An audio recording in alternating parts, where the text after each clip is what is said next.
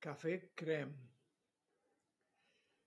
Carla Bianchi estaba convencida de que el futuro de su vida estaba en Francia. De ahí la importancia de poner un océano entre ella y su madre dominante. Carla se hospedaba en el pequeño hotel Saint-Louis, situado en la Rue du Petit Musc, en pleno barrio parisino de Le Marais. No era un hotel lujoso, simplemente era un dos estrellas, sencillo, bien ubicado, limpio y confortable, que cumplía con tres condiciones esenciales para una estudiante extranjera. Ser bueno, bonito y barato. Ideal para una estadía corta en la ciudad luz. Se lo había recomendado su profesora de gimnasia en el Club Juventus y ahora realmente creía que había acertado con la elección. En realidad estaba allí como turista, su plan era otro, pero algo inesperado lo había truncado. Sentada en una mesa del cafetín Le Temps de Cerise, a escasos 100 metros de su hotel, por fin comenzó a comprender que la situación, más que complicada, era desesperada. Habían pasado las primeras noches de llantos, ruegos y reproches, después de que Augusto Soler le había comunicado que no estaba enamorado de ella, que había conocido a una estudiante sueca de nombre Agnieta y que ahora vivían juntos en un pequeño apartamento del barrio latino, seguramente en un pisito similar al que Carla había soñado, a donde creyó que construiría su nido de amor junto a su primer y único novio. Carla tenía una hermana menor que estudiaba veterinaria, pero lejos de gozar de una buena relación, los roces provocados por los celos de Ana eran bastante frecuentes. Las hermanas se irritaban y se necesitaban. Se querían, se adoraban, se odiaban, se buscaban, no se soportaban. La dualidad de sentimientos de esas dos bellas jovencitas era muy patente. Tan solo el buen talante de Carla logró que la convivencia fuera relativamente llevadera. Pero cuando la situación familiar se convertía en algo insostenible, entonces Carla dejaba volar su imaginación. Ese ático había sido su sueño desde la adolescencia, cuando compartían con Augusto clases y fantasías europeas en el Liceo francés de Montevideo. Continuó soñando en facultad y luego cuando él consiguió una beca para estudiar un posgrado en París, ella lo estimuló y hasta lloró menos de lo esperado durante su partida, al pensar que pronto se reunirían en una buhardilla situada en el margen izquierdo del Sena. Allí vivirían felices la bohemia, estudiando y amándose con pasión desenfrenada, lejos de los ojos controladores de la madre, a unas sabiendas de que para ella estaban cometiendo un pecado que rozaba la lujuria. En cambio, el padre de Carla era mucho más comprensivo con la joven pareja. Lo opuesto a la mamá, que era una señora muy conservadora, severa y de profunda fe religiosa. Para ella, era esencial que las hijas se convirtiesen en damas distinguidas, que brillasen en sociedad y que consiguiesen un buen marido, un profesional con prestigio para formar una familia decente y disfrutar de una posición acomodada. Por ello, la señora María Auxiliadora Gómez de Bianchi insistió en que las muchachas aprendiesen a tocar el piano, hiciesen equitación y ballet.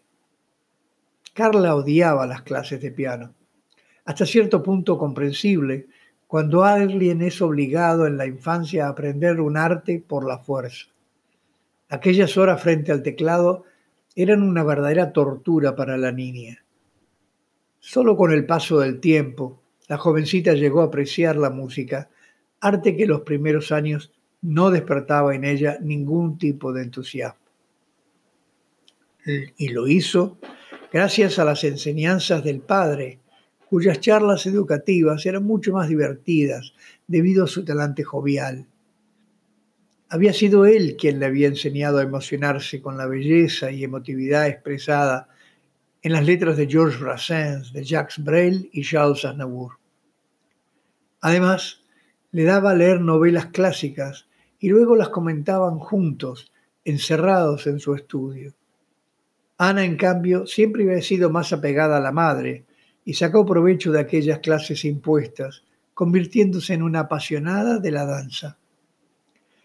En innumerables ocasiones, Carla se había imaginado viviendo en un altillo, que a lo sumo consistía en una habitación de unos 20 metros cuadrados, con un techo que bajaba inclinado desde la pared principal y llegaba hasta una única ventana que daba a una callecita angosta y empedrada. En el inventario de aquel minúsculo ático imaginario había una cama doble con cabezal de bronce, cuatro sillas de madera, una mesa donde presidían solemnes un florero, una botella de vino y dos vasos, y en una esquina una coqueta kitchenette, una estufa eléctrica a los pies de la cama y libros amontonados contra la pared o sobre estantes que se usaban como una improvisada biblioteca. Carla lo tenía todo calculado, pero ahora eso tan maravilloso, idílico, parecía derrumbarse su viejo sueño se tornaba una pesadilla mientras observaba pasar a las parejas que caminaban por la acera, abrazados o de la mano, sonrientes y aparentemente felices. Estaba sola y sin saber qué pasos dar. Había gastado los ahorros en la compra del pasaje, había quemado las naves, partiendo desde un lejano Uruguay con la idea de establecerse en Francia junto a Augusto, pese a las reticencias de la familia. Él desde un principio la había apoyado e incentivado, alimentando sus ilusiones. En las posteriores llamadas por Skype se le veía feliz ante la perspectiva de vivir en pareja. Sin embargo, Carla ahora descubría que todo había sido un engaño. Él había conocido a Nieta y a los pocos meses se habían mudado juntos. Quizá Augusto nunca pensó que ella vendría tan pronto o tal vez no creyó que podría enamorarse tan rápidamente de la sueca. Lo cierto es que ahora Carla estorbaba.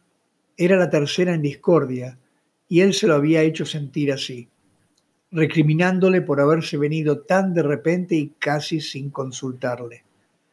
Pero ella había querido darle una gran sorpresa. Esa había sido su única intención. Nunca habían fijado una fecha definitiva según ella, en los ocho meses transcurridos desde su partida, él había cambiado. Ahora no lo reconocía. Cuando le reprochaba su venida y le gritaba con ojos saltones por la excitación. A Carla no le gustaban los gritos y prefería llorar antes que insultar. Hoy, tras la última discusión mantenida en los jardines de Luxemburgo, frente al estanque donde observaban a los niños que hacían navegar sus veleritos, la ruptura fue definitiva. Ni la majestuosidad de Notre Dame en la distancia, ni la belleza de un bateau surcando las aguas río arriba, lograban ahuyentar esa dolorosa sensación de hostilidad que ahora sentía por aquella ciudad que había sido su meta soñada. Finalmente Carla se despidió y volvió a su hotel bajo un cielo frío a su lado, pálido, pero con suaves trazos de tonalidad rosa. Caminó con paso lento y cansino, compungida y con el rostro bañado en lágrimas, buscando un refugio de paz en la ribera opuesta del Sena. Ahora se sentía insegura pero lúcida, melancólica, deprimida y celosa. Ya no era la muchacha alegre y soñadora que había salido de Montevideo hacía apenas unos días. Cruzó por el puente de Sulí y agotada se sentó en una mesa del cafetín al cual se había acostumbrado a frecuentar cada mañana para degustar un humeante café Rem. La atendió un joven morocho de ojos claros, tez muy blanca y cabello negro azabache, que dijo llamarse Fabrice y ser de Niza. Si no hubiera sido por su estado de angustia, quizá le hubiese sonreído y hasta iniciado una conversación. Él fue el único que percibió su llanto y preguntó si sucedía algo grave. Ella respondió que no y le dio las gracias. Quiso sonreír pero no pudo. Hubiera deseado sincerarse y contarle que había llegado a París como quien regresa a su hogar luego de una larga ausencia con grandes expectativas y emocionantes planes de futuro, decidida a instalarse en la ciudad que era su añorado destino final. Pero optó por el silencio. Carla detestaba ser el centro de atención, pero también lo necesitaba. Una de esas contradicciones que los humanos se plantean y que a ella la atormentaba. Una timidez agobiante y a la vez una tristeza deseosa de estallar. Cuando era pequeña, había sido una niña más bien gordita, y a pesar de que su cuerpo había cambiado, transformándose hasta adquirir su delicada delgadez actual, el mero recuerdo de su anterior aspecto la complejaba. Y ni el éxito posterior con los muchachos del liceo, ni la aceptación popular en facultad le ayudaban a superarlo. Carla se alisó su melena rubia y lacia, que casi le cubría los hombros y entornó sus ojos. El camarero se retiró hacia el interior del local y ella volvió a elevar su vista para contemplar los tejados de pizarra y las típicas buhardillas, que ya no serían su idealizado hogar. No deseaba hablar con nadie, solo pensar y analizar su situación, para buscar una salida digna a su atolladero. Se arrepintió de no haber ido a clases de yoga con su hermana, porque quizás ahora sabría controlar mejor su estado de ánimo. En París no conocía a nadie, y la única dirección que guardaba de alguien conocido en Francia para casos de extrema emergencia era la de una compañera de liceo que vivía en Cannes. Pero como la muchacha nunca le había caído muy simpática, la desechó de inmediato. Consideró otras opciones, que también descartó rápidamente por considerarlas tremendistas o alocadas. Y finalmente optó por llamar a una prima que vivía en Barcelona para explicarle su delicada situación y solicitar alojamiento por un tiempo, hasta que pudiese encontrar trabajo e independizarse. Era una prima lejana, con quien no se comunicaba casi nunca, pero estaba en una situación límite y en estas circunstancias se recurre a la familia. No deseaba pedir ayuda paterna ni retornar al Uruguay para confesar su estrepitoso fracaso, y sabía que debía partir lo antes posible de París. La ciudad de sus sueños la rechazaba, igual que había hecho Augusto. La discusión final entre ellos había sido muy desagradable y confusa de tal forma que Carla había acabado disculpándose y consolando a su amado Augusto por el conflicto creado, en vez de ser ella, la verdadera víctima, la que recibiese explicaciones ante la inesperada traición. Carla era la única que necesitaba consuelo, y sin embargo, él había logrado, en una hábil maniobra dialéctica, dar vuelta a la situación. Ahora se sentía sola y abrumada por los acontecimientos, pero no deseaba ni podía odiarle, tampoco culparle por la debacle que había provocado en su vida.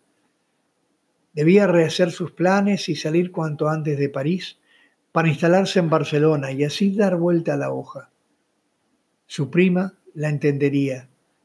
Ella también se había ido de su hogar en Salto para ser libre, luego de un noviajo frustrado y un embarazo no deseado. Estaba decidida. La llamaría esa misma tarde y sus ahorros, que le alcanzaban justo para una noche más de hotel y un pasaje a España en tren de segunda clase, serían lo suficiente. Se sentía atemorizada ante la perspectiva de un nuevo salto al vacío, pero el riesgo que implicaba otro viaje a lo desconocido, con toda la carga de desarraigo que ello conlleva, estaba agotando sus últimas reservas monetarias y sin embargo ese viaje era inevitable. No veía otra salida. Deseaba gritar, blasfemar, patalear, aullar su rabia y desesperación, pero no pudo emitir sonido alguno. No era su estilo. Debía reprimir y ocultar su dolorosa frustración. Sonreír si le era posible. Eso era lo correcto ante el fin de su ensoñación parisina. Y entonces, muy discretamente, como solo hacen las señoritas bien educadas y de familia decente, volvió a llorar en silencio, hacia adentro, de manera desconsolada pero sin escándalo, tal cual le había enseñado su señora madre.